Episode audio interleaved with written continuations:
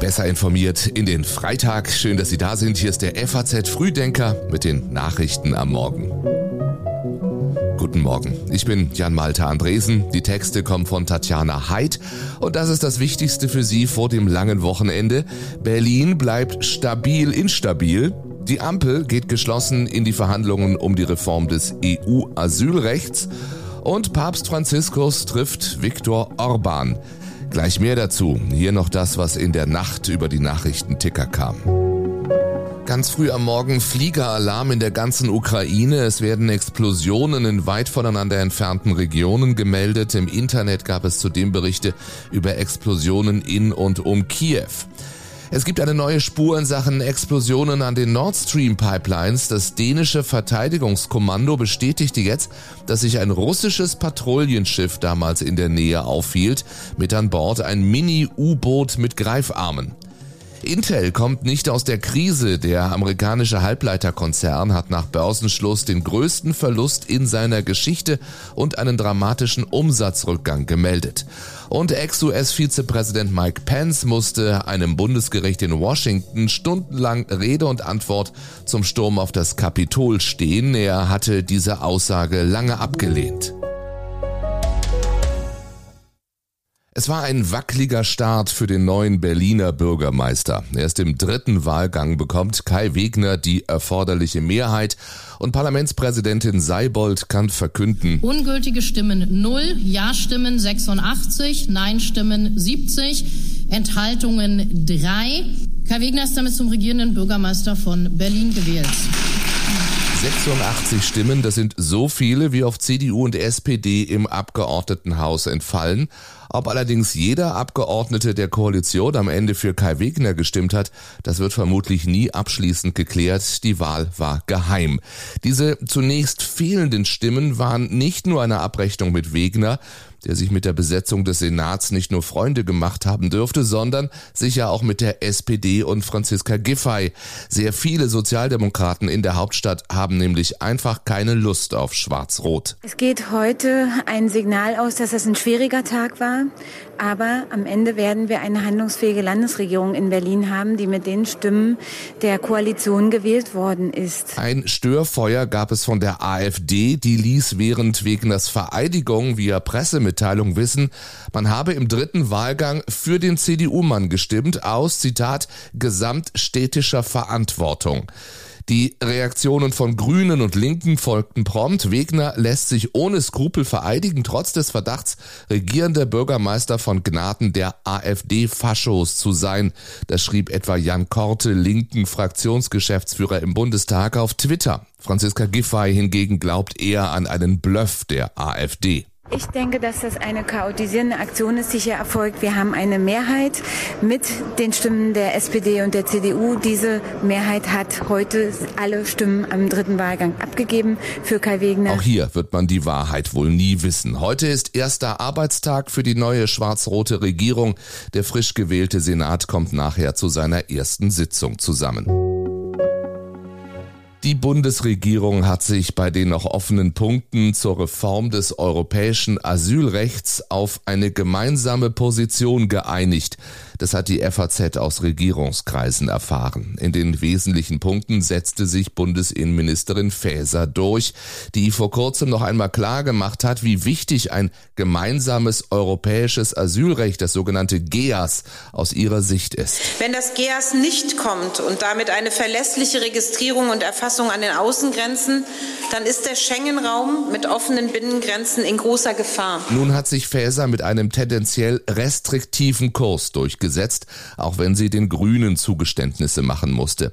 Nach FAZ-Informationen ist die Bundesregierung grundsätzlich bereit, einem beschleunigten Asylverfahren an der EU-Außengrenze zuzustimmen, das dann eine einfachere Rückführung abgelehnter Asylbewerber erlaubt. Dabei können Schutzsuchende unter Haft haftähnlichen Bedingungen untergebracht werden. Sie gelten juristisch als noch nicht eingereist und dürfen eine Ablehnung nur einmal gerichtlich anfechten. Dieses Verfahren wird bislang nur an deutschen Flughäfen praktiziert.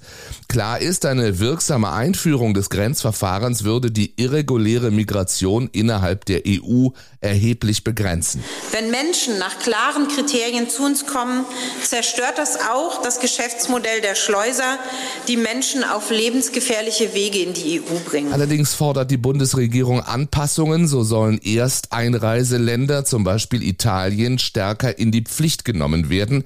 Sind deren Asylsysteme überlastet, ist die Bundesregierung bereit, sich an Umverteilungen im Rahmen ihres fairen Anteils, wie es heißt, zu beteiligen. Darüber hinausgehende Verpflichtungen lehnt die Ampel jedoch ab. Wir ermöglichen legale Migrationswege und zugleich begrenzen wir irreguläre Migration durch Migrationsabkommen mit Herkunftsstaaten und durch den Schutz der EU-Außengrenzen. Bis Ende Juni soll sich der Rat der Mitgliedstaaten über die Reform des europäischen Asylrechts verständigen. Anschließend beginnen die Verhandlungen mit dem EU-Parlament. Im Sudan schließt sich ein Zeitfenster. Wenn es nicht in den nächsten 14 Tagen zu einer Waffenruhe kommt, dann steht die Zukunft des Landes auf dem Spiel. Das sagt der UN-Sonderbeauftragte für Sudan Volker Pertes im Interview mit der FAZ. Aber die Kämpfe in dem afrikanischen Land gehen trotz Feuerpause weiter. Es gibt keine Anzeichen dafür, dass irgendeine Seite bereit wäre zu ernsthaften Verhandlungen. Beide Seiten denken, dass ein militärischer Sieg für sie möglich ist. Das hatte Pertes Mittwoch vor den Vereinten Nationen so gesagt. Im FAZ-Interview will er die Hoffnung auf eine politische Transition noch nicht aufgeben. Er sieht bereits Anzeichen eines partiellen Kontrollverlusts auf Seiten der sich bekämpfenden Armee und der paramilitärischen Gruppe RSF. Anfang der Woche hat die Bundeswehr mehr als 700 Menschen aus Sudan ausgeflogen, darunter mehr als 200 Deutsche. In dieser dramatischen Sicherheitslage und anhaltenden Gewalteskalation im Sudan musste die Bundesregierung ihrer Verantwortung umgehend gerecht werden. Die Situation duldete keinen Aufschub sagt Bundesverteidigungsminister Boris Pistorius diese Woche. Er wird die Soldatinnen und Soldaten heute bei der offiziellen Rückkehr von dem Einsatz in Wunsdorf bei Hannover begrüßen.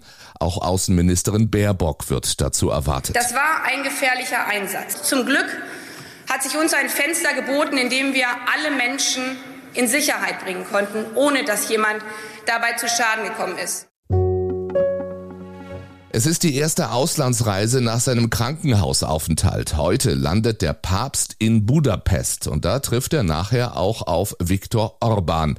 Das zweite Mal schon. Bei zentralen Themen wie der Migration dürfte es Meinungsunterschiede geben zwischen dem Papst, der als erstes Bootsflüchtlinge auf Lampedusa besucht hatte, und Orban, der sein Land gegen Migranten mit einem Zaun abzuschotten versuchte. Dennoch wird Viktor Orban den Papstbesuch für sich zu nutzen versuchen. Von den 10 Millionen Einwohnern Ungarns sind etwa zwei Drittel katholisch getauft. Orban selbst ist Protestant. Ich freue mich, euch als Pilgerfreund und Bruder von allen zu besuchen, auch darauf, mit jungen Menschen, Studenten und Armen zusammenzutreffen, sagt Papst Franziskus vor seinem Ungarn-Besuch. Und er sagt, vergessen wir nicht unsere ukrainischen Brüder und Schwestern, die immer noch von diesem Krieg betroffen sind. dei nostri fratelli e sorelle ucraini Erstmals seit dem Angriff Russlands auf die Ukraine wird Franziskus nämlich in einem Land sein, das direkt an das Kriegsgebiet grenzt.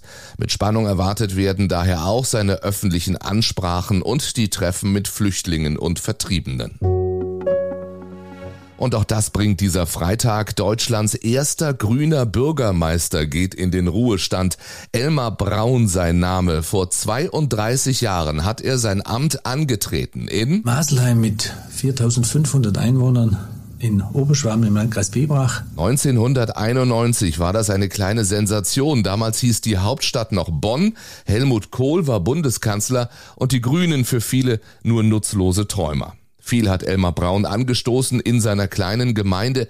Beispielhaft nennt er da immer wieder das Klimaschutzengagement von Masselheim. Die Welt ist endlich und wir müssen sinnvoll damit umgehen. Alles, was wir machen, müssten wir auch machen, wenn es keinen Klimawandel gäbe. Und deswegen haben wir auch schon so früh damit angefangen, als das noch lange nicht dieses Thema und diese Bedeutung hat oder hatte, wie es heute hat. Heute wird Elmar Braun aus seinem Amt verabschiedet und er rät seiner Partei zu mehr Offenheit. Er sagt, mit stromlinienförmigen Klimaklebern allein bekommen die Grünen keine 30 Prozent. Bunt kann doch bei uns Grünen auch nicht nur LGBTQ heißen. Boris Palmer macht uns genauso bunt. Nur mit dieser Breite sind wir erfolgreich.